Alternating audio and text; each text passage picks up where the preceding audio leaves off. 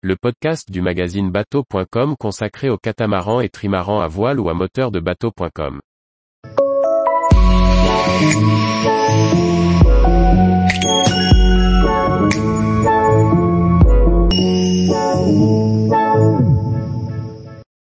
En Polynésie, ils réalisent des reportages grâce à leurs voiliers. Par Julie Leveugle. Nous les avons rencontrés dans les îles Tuamotu. Anaïs et Louis ont fait le choix de changer de vie, pour habiter à bord de leur bateau et découvrir la Polynésie française.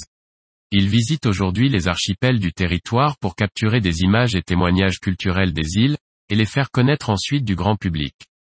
En 2020, Anaïs Billot et Louis Monzi vivent depuis plusieurs années à Tahiti. Anaïs est infirmière, et Louis tourne des documentaires sur la montagne et la mer. Il travaille notamment pour la chaîne de télévision Polynésie La Première, pour qui il a déjà réalisé deux saisons de l'émission Bleu Océan Mag.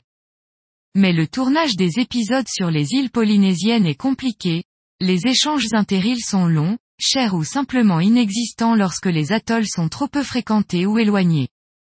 Anaïs et Louis, qui ont soif d'aventure, font alors une proposition hors du commun à la chaîne, prendre la mer pour que l'organisation des reportages soit plus facile et les îles plus accessibles. Leur idée est acceptée. À Papette, Anaïs et Louis ont un coup de cœur pour un voilier qui semble robuste et bien pensé, nommé Maoti. C'est un plan Joubert, un aile rapide, dériveur lesté de voyage bisafran en aluminium, construit en Bretagne à la Trinité-sur-Mer. Lancé en 1999, le voilier mesure 42 pieds. Les espaces extérieurs et le cockpit sont spacieux, l'intérieur est bien organisé avec beaucoup de rangements. Ils n'ont pas d'aménagement spécifique à prévoir, hormis la confection et mise en place d'un grand bimini rigide, pensé pour protéger l'équipage du soleil et récupérer l'eau de pluie. Le couple achète le voilier et dès les premières navigations, il est conforté dans son choix. Maoti est un bateau rapide et solide, simple à barrer.